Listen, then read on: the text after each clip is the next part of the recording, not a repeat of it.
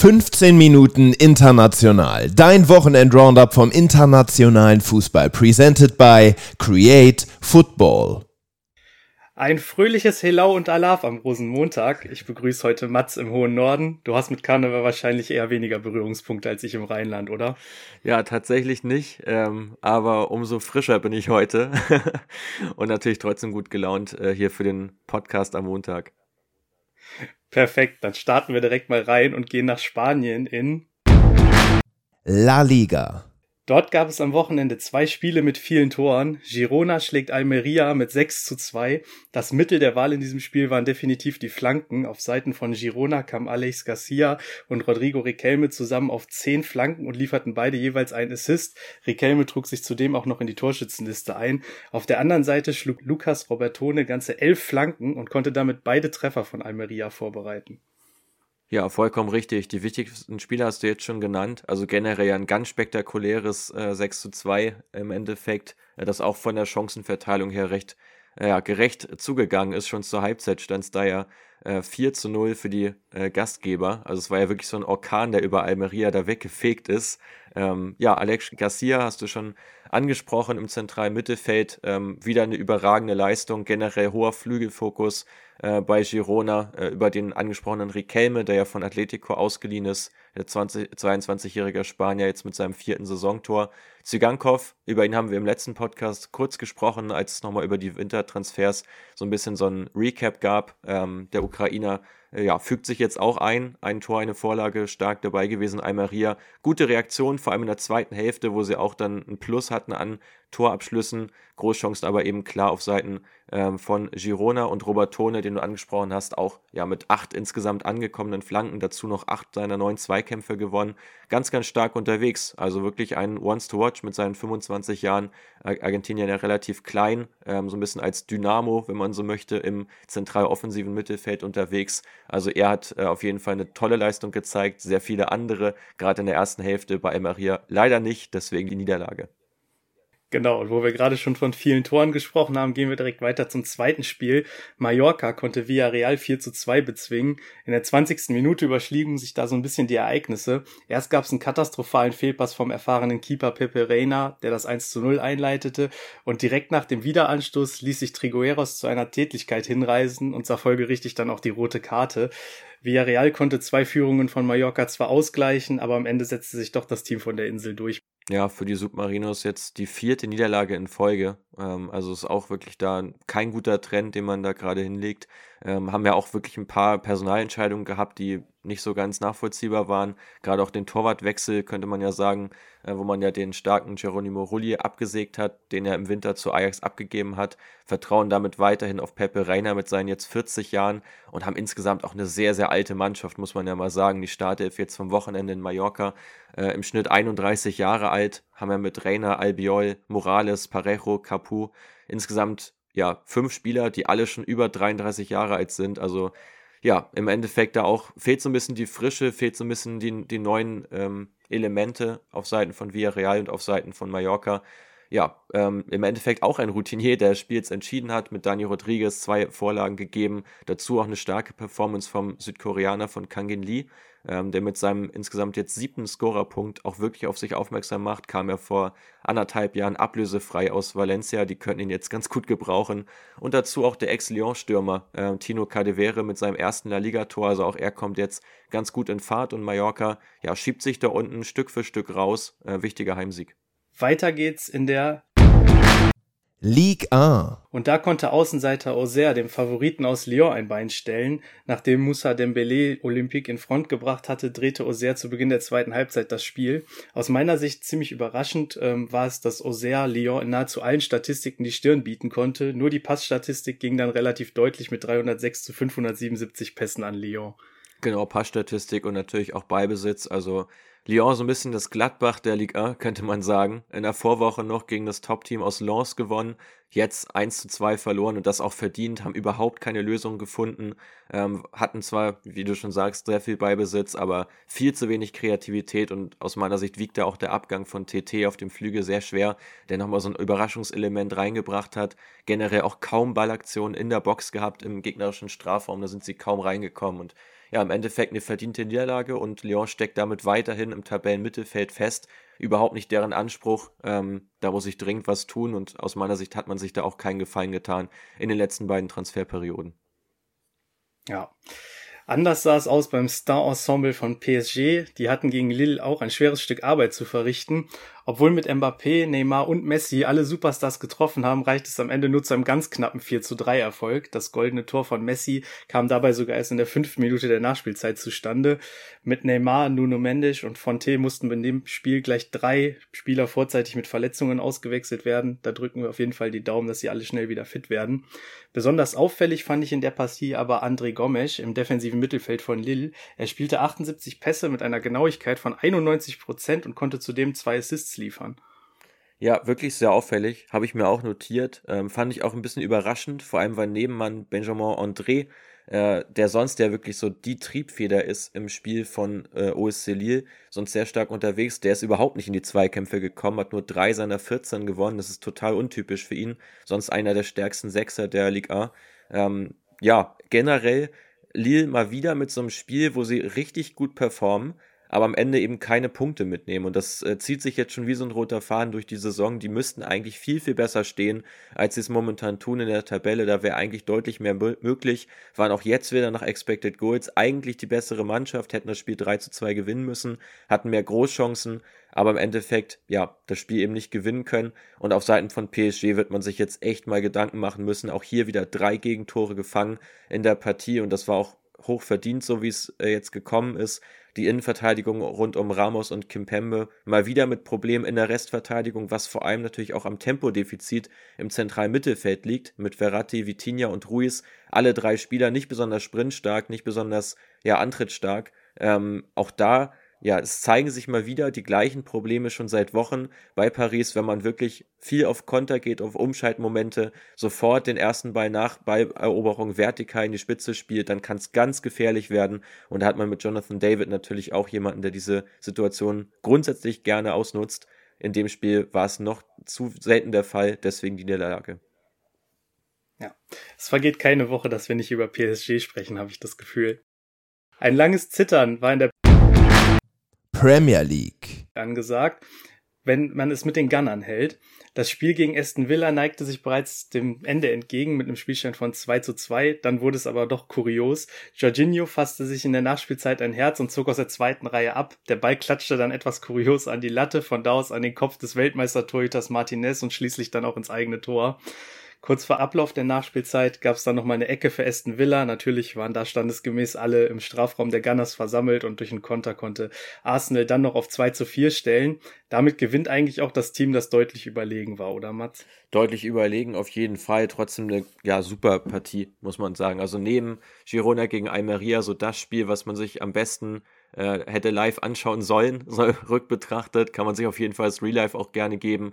Äh, ganz, ganz äh, starke Partie von Martin Oedegaard, dem Kapitän vom FC Arsenal, der unglaublich aktiv war im rechten Halbraum, eine Torvorlage auch beigesteuert, sieben Torschussvorlagen insgesamt, äh, alle drei seiner Dribblings auch erfolgreich ähm, gestaltet und der noch die Riesenchance selber gehabt. Äh, wenn er den noch gemacht hätte, wäre er wahrscheinlich auch der äh, ja, Spieler der Woche bei uns gewesen ja, wie gesagt, insgesamt hochverdient, hochverdient der Sieg von Ateta gegen ja, den Ex-Arsenal-Coach, gegen Unai Emery, der auch sehr motiviert war, glaube ich, bei dieser Begegnung und bei Aston Villa. Einmal mehr die Innenverteidigerbesetzung, die auch in der Vorsaison schon nicht besonders gut performt hat mit Esri Konsa und Tyron Minks. Ähm, die war einmal mehr nicht sattelfest. Da, ja, glaube ich, äh, ärgert man sich weiterhin sehr stark, dass man nicht auf Diego Carlos zurückgreifen kann, den man im Sommer ja für 35 Millionen aus Sevilla losgeeist hat, der ja aus einer Verletzung äh, kaum herauskommt. Ähm, insofern auch da mal wieder das Problem im Abwehrzentrum, was sie momentan nicht gelöst bekommen. Wir springen weiter durch Europa und kommen zum Spitzenspiel in der Eredivisie. Und auch in diesem Duell fiel der entscheidende Treffer spät in der 90. Minute. Markus Pedersen brachte die Fans des Tabellenführers mit seinem Treffer zum 2 zu 1 zum absoluten Ausrasten. Angesichts des Schussverhältnisses von 19 zu 2 aber auch ein gerechter Sieg. Ja, vollkommen. Also generell ja AZ Alkmaar im ganzen Spiel ohne Schuss auf das gegnerische Tor, haben trotzdem ein Tor erzielt aufgrund des Eigentors. Also auch kurios hier. Äh, ja, hochverdienter später Sieg äh, von Feyenoord. Das war jetzt ja auch nicht das erste Mal, dass sie sich mit so einem sehr späten Tor nochmal belohnen zum Unentschieden, äh, wie neulich gegen PSW oder eben jetzt äh, sogar mit dem Siegtreffer. Ähm, insgesamt aber auch wie einmal mehr zu wenig Präzision gehabt im Abschluss. So ein bisschen das große Problem bei Feyenoord, dass man einfach dieses normalerweise große Plus an Torschüssen oder generell an, an Abschlussgelegenheiten nicht in Tore so wirklich ummünzen kann und da immer wieder dann auch knappe Spiele bestreitet. Ja, De Koip natürlich komplett ausgerastet, einmal mehr. Feyenoord festigt damit den ersten Platz, ist auf Meisterkurs und äh, das mit weiterhin nur einer einzigen Niederlage. AZ Alkmaar bleibt ähm, dank des Remis der PSW äh, auf Platz 3. Also auch in Holland ein ganz, ganz enges Rennen momentan, ähnlich wie bei uns in Deutschland. Genau, und dahin geht es auch weiter in die Bundesliga. Zum Abschluss des Spieltags haben wir da nochmal ein ziemlich wildes Spiel gesehen. Mainz besiegt Leverkusen in der Bay Arena mit 2 zu 3. Die Werkself kam nach zwei Rückständen zurück, aber in der 80. Minute brachte Adli dann einen Mainzer im Strafraum als letzter Mann zu Fall, sah die rote Karte und Ingwarzen ließ sich den Elfmeter nicht nehmen und netzte zum Endstand. Leverkusen verliert damit in einer Woche das zweite wilde Spiel, nachdem man auch in der Euroleague gegen Monaco spektakulär mit 2 zu 3 verloren hatte. Ja, für Leverkusen eine ganz, ganz bittere Woche. Zum einen die beiden äh, Niederlagen, die du schon angesprochen hast. Dazu auch die Verletzung von Musa Diaby, äh, die jetzt ja im Zuge des Euroleague-Spiels aufgekommen ist. Also da ähm, ja, ist momentan echt einiges im Argen. Die kommen wirklich kaum von der Stelle.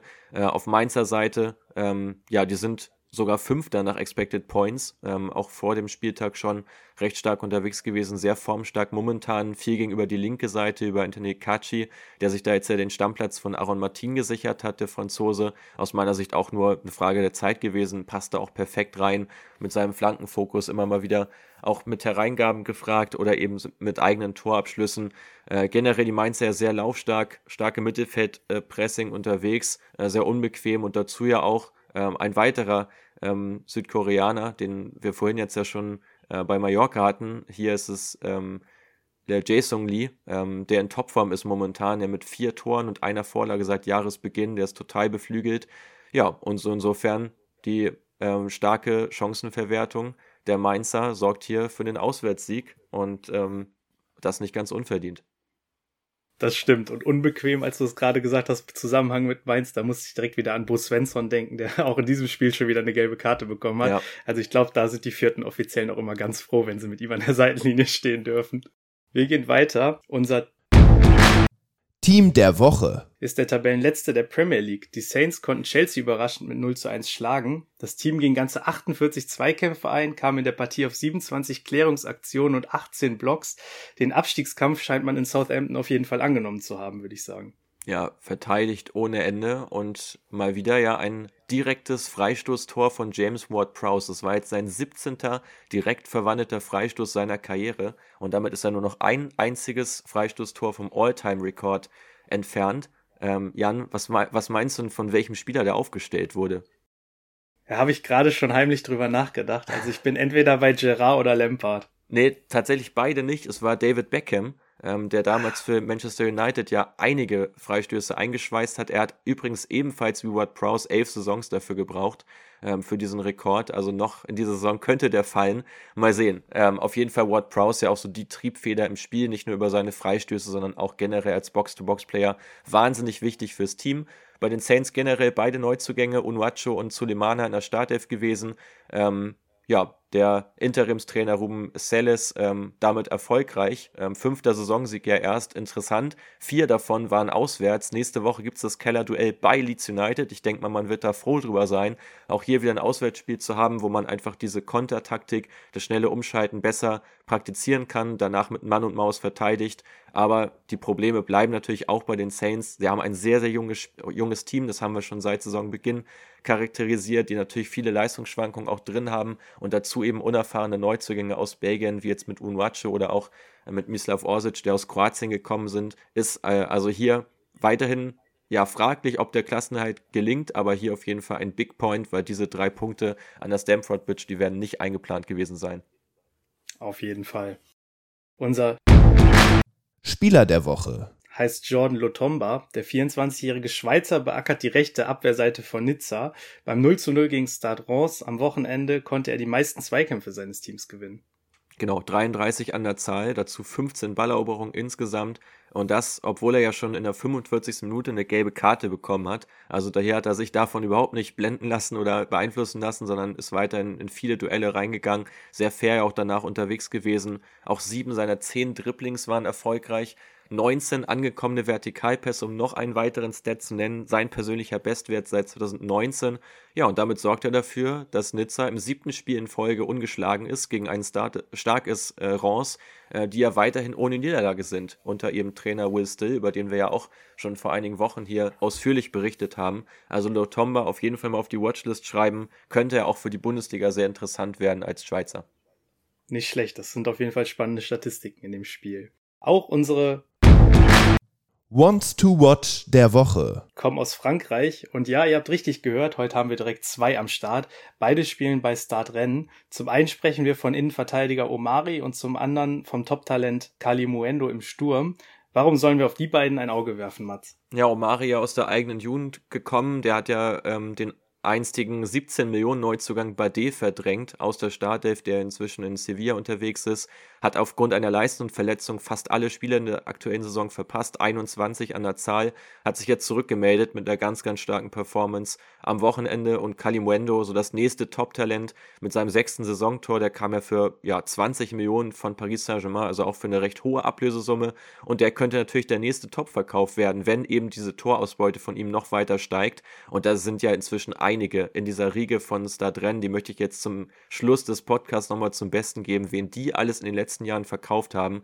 Das ist zum einen Aguer, der nach West Ham gewechselt ist, äh, Usman Dembele ist klar, Kamavinga zu Real Madrid, Ismail Assar für sehr, für sehr viel Geld nach England, Kamadin Sulemana, äh, der jetzt inzwischen in Southampton spielt, hatten wir gerade eben, Edouard Mondi Keeper von Chelsea, Mattes Tate zu den Bayern und Rafinha, der inzwischen für Barcelona unterwegs ist. Und das alles ja in den letzten drei bis vier Jahren. Also eine unfassbar starke Transferpolitik bei Stadrennen könnte sich fortsetzen und diese beiden Spieler, die schicken sich an, äh, die nächsten in dieser Liste zu sein. Das hört sich auf jeden Fall richtig stark an. Da kann sich, glaube ich, der ein oder andere Verein auf jeden Fall eine Scheibe von abschneiden. Als kleinen Ausblick kann ich euch noch mitgeben, dass morgen Napoli in Frankfurt zu Gast ist und Liverpool Real Madrid in der Champions League empfängt. Das klingt für mich auf jeden Fall nach einem vielversprechenden Dienstagabend. Da läuft einem schon das Wasser im Mund zusammen, Jan. Also ich kann es kaum erwarten. Ich glaube, das morgen wird ein fantastischer Champions League Spieltag. Ähm, bin schon sehr gespannt auf die Ergebnisse. Damit würde ich sagen, schließen wir den Podcast ab und wünschen euch eine schöne Woche.